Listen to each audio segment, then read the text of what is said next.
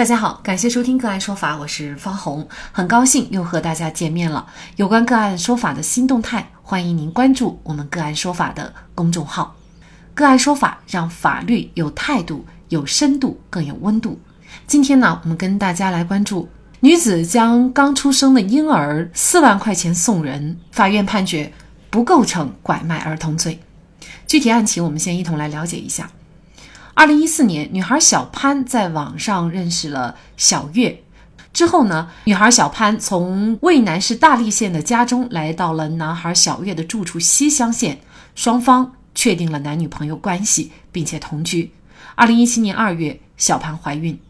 而同年九月，其男友小月涉嫌犯罪被羁押。小潘考虑孩子出生以后没有人照顾，也没有能力抚养孩子，想把孩子送人。小熊在得知小潘的情况以后啊，就告诉小潘说，他的朋友曾仁婚后呢，多年没有孩子，一直想收养孩子，并且呢，此前啊，曾仁也愿意出十万元来领养小熊的女儿。之后，小熊就把小潘的情况告诉了曾仁，并且呢，把小潘和曾仁的联系方式告知了彼此。曾仁和小潘取得联系之后，表示愿意以六七万的价格收养小潘所生的婴儿，并且和小潘商议生产时候以曾仁的身份信息登记住院。小潘也同意了。同年十一月十五号，小潘在男友小月的朋友小刘等人的陪同下呢，到西乡县看守所，把要将孩子送养的想法告知男友小月。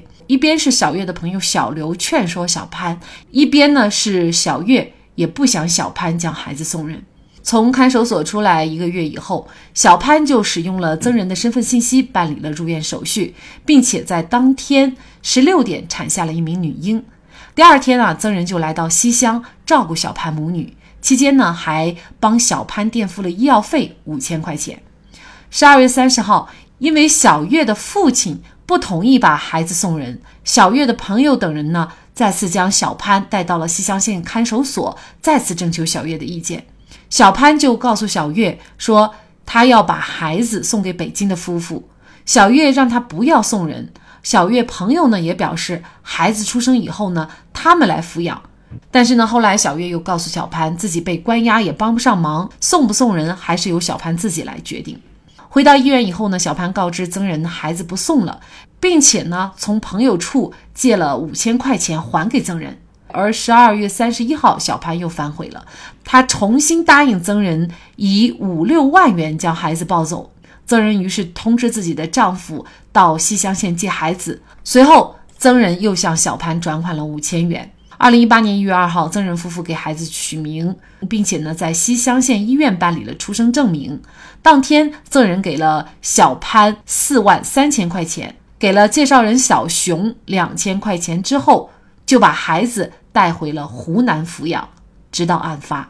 无力抚养孩子，把孩子送人，还收取了四万多的费用，这样的行为是否构成拐卖儿童罪？没有孩子。以一定的价格去收养别人的孩子，构成拐卖儿童罪吗？就这相关的法律问题，今天呢，我们就邀请北京前程律师事务所何志娟律师和我们一起来聊一下。何律师您好，你好，方记者，好，非常感谢何律师啊。那么法律上认为，通常一个人构成拐卖儿童罪的话，他需要符合什么样的条件呢？拐卖儿童罪呢，从这个犯罪构成要件上来看。首先，这个犯罪对象儿童啊，他是要指不满十四周岁的人，呃，只要不满十四周岁都算儿童啊。然后这个行为上面呢，是包括这个拐骗、绑架、收买啊、贩卖呀、接送啊，以及中转儿童的这些行为。其中，比如说拐骗，可能它的方式可能相对来说是多一些、多种多样一些。呃，比如说在一些公共场合。利用一些临时啊或者谎言呐骗取信任呐，或者说是帮忙照看为由，然后去从监护人的手里面去把他骗走啊等等，这种都属于拐骗的这种方式。然后绑架的话就比较好理解了，就基本上跟绑架罪类似。然后其中中间的这种行为，包括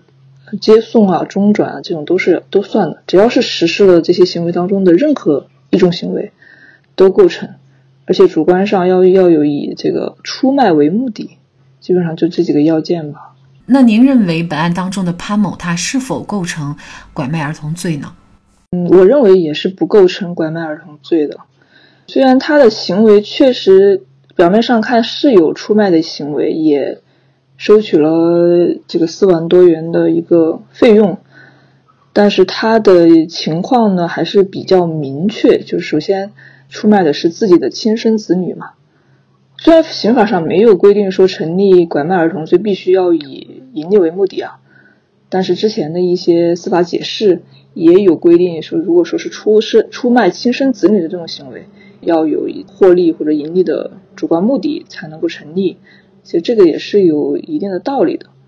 呃，相关的具体的规范呢，包括有一九九九年的十月二十七号，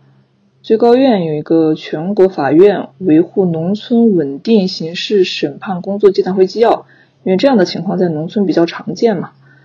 所以它有一些规定，就是比如说，呃，认为。就是买卖自己的亲生子女和其他的一般的这个拐卖儿童案件要进行一个区别对待。如果说对于那些迫于生活困难，或者说是受重男轻女思想影响而出卖亲生子女或收养子女的，可以不作为犯罪处理。呃，另外，两千年的时候，两千年三月二十号吧，是两高，然后公安部、民政部、司法部、全国妇联也出台了一个关于打击拐卖妇女儿童。犯罪有关问题的通知，也强调了，如果说是以盈利为目的，呃，出卖不满十四周岁的子女的，也就是自己的亲生子女的这种情况，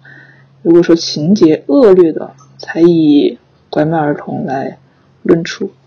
这个也相当于在前面限定了一个以盈利为目的嘛。然后在后面呢，包括二零一零年的三月十五号，两高两部也出台了一个关于依法惩治。拐卖妇女儿童犯罪的意见，前面也框定了这个以非法盈利为目的，也有相应的这个规范。那本案争议的焦点啊，就是关于这个潘某他到底是不是为了盈利为目的？检察机关呢是认为，既然你收了四万多块钱，那你自然是以盈利为目的，否则的话呢，你就不会去收对方的钱啊。那您怎么看这个问题呢？嗯，对，这个是要区分一下，就是他收了钱，也不代表他是具有盈利的目的。呃，因为从案件的介绍的情况，可能是出自于判决书载明的情况吧。实际上，法院这样做出这样的裁决，它也是有一些评判的要素。比如说，这个案件当中，潘某他自己的这个出卖自己亲生子女的行为，他是不是把自己的这种声誉？作为了一个非法获利的手段，但这个案件当中，她本身和男友同居，也是个意外怀孕嘛。而且她受孕之后，她也多次去询问了她的男朋友还有家人是否有能力抚养。而且这个期间，她还有一个反悔的这种行为，就都能够表明她不是说把怀孕生育作为一个牟利的工具。然后第二个呢，她也去考虑了对方。也就是从熊某处得知他有孩子的这个曾某这家的一个这个情况，他也进行了了解。他们家这个做生意的经济条件也是比较好的。然后曾某自己为了生孩子，好像还做过两次试管婴儿，也反映出来他主观上是的确是想要收养孩子，自己的这种强烈的欲望，而且也会很好的去抚养这个孩子。所以从这些表现上来看。潘某的行为吧，是非常关注对方是否有真正的抚养能力，是否是能够对自己的孩子，呃，提供一个比较好的生活成长的环境，也能够反映出他的主观目的，应该不是仅仅为了这个这个所指控的这么一个四万多块钱，而也是想为孩子提供一个更好的生活。他们双方的交流的这个过程啊，应该好像也是曾某对方是主动提出来要给钱。他自己也没有一个明显的去索要啊，或者说是讨价还价的这么一个过程，没有一个主观追求的这么一个过程。而且当时这个案发是二零一八年吧，他这个生产前后他确实也有不小的开销，他自己条件也不是很好，然后出于这种营养费啊，或者说其他这种正常费用的目的一个补偿，呃，四万多块钱也不算很高吧。还算比较合理的一个费用。刚刚说的二零一零年三月十五号的那个关关于依法惩治拐卖妇女儿童犯罪的意见当中，其实也明确规定了一些呃，针对出卖亲生子女是否能够应当以拐卖妇女儿童罪论处一些情形啊。但这个案件就基本上嗯没有相关情形的呃就就不满足相关的一些情形嘛，比如说它规定了四种情形，第一种是说将这个生育 作为非法获利的手段嘛，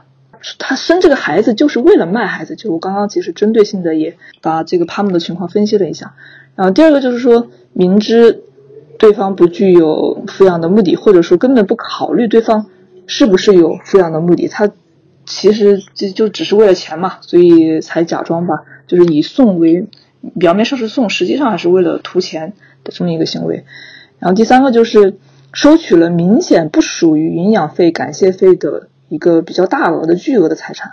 然后第四个是其他的一个兜底条款啊，其他的一些能够足以反映出来具有非法获利目的的一种送养的行为。那结合这个。拐卖妇女儿童犯罪的这个意见的相关的情形，那本案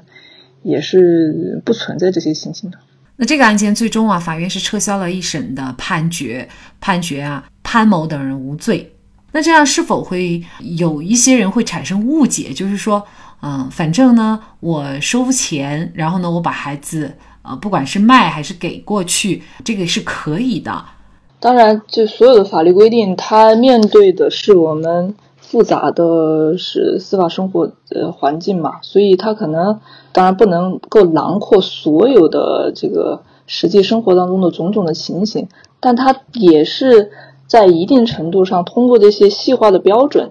呃，在一定程度上能够去去去进行一个规范吧，而且它的量刑是很高的，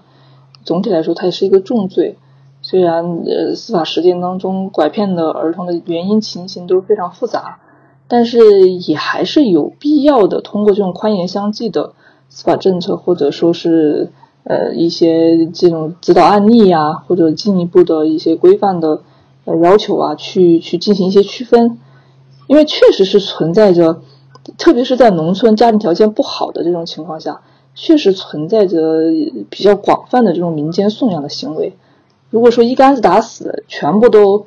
纳入刑法的考量范围的话，那这个也是不符合刑法的迁移性原则的。而且有的有些特殊情况下的这种送养，呃，客观上确实是甚至能够挽救两个家庭嘛。一方面，亲生父母他确实是由于自己的条件过于困难无力抚养；另一方面呢，这个收养方呢又因为他自己的一些身体原因或者其他原因，他无法生育，呃，非常痛苦。那他很希望拥有一个孩子，然后提供一个非常好的环境，去有利于孩子的健康成长。所以从这两个角度来看的话，对具体的情况进行具体的分析也是有必要的，也符合法律去维护社会安定性的这个初衷吧。宋代的寇准自幼丧父，家境贫寒，全靠母亲织布度日，在母亲含辛茹苦的养育下，成为了一代贤相。宋代的另外一位贤相张俊也是幼时丧父，孤儿寡母度日艰难。那么，在现在的八十年代，一位单亲母亲为了供养孩子读书，一位单亲母亲为了供孩子上学，挨家挨户沿街乞讨，最终儿子考上了清华大学。贵州的一位单亲母亲患有糖尿病，脚烂了不能走路，就跪在地上干农活养活自己的孩子。单亲母亲带着孩子生活的艰辛。常人难以想象，但是把亲生孩子送人这件事儿，还是该三思而后行。好，再一次感谢北京前程律师事务所何志娟律师。那更多的案件解读，欢迎大家关注我们“个案说法”的微信公众号。另外，您有一些法律问题需要咨询，都欢迎您添加幺五九七四八二七四六七。这部手机号的微信号向我们进行咨询，我们会将您的问题转给我们专业资深的律师进行解答。好，感谢您的收听，我们下期节目再见。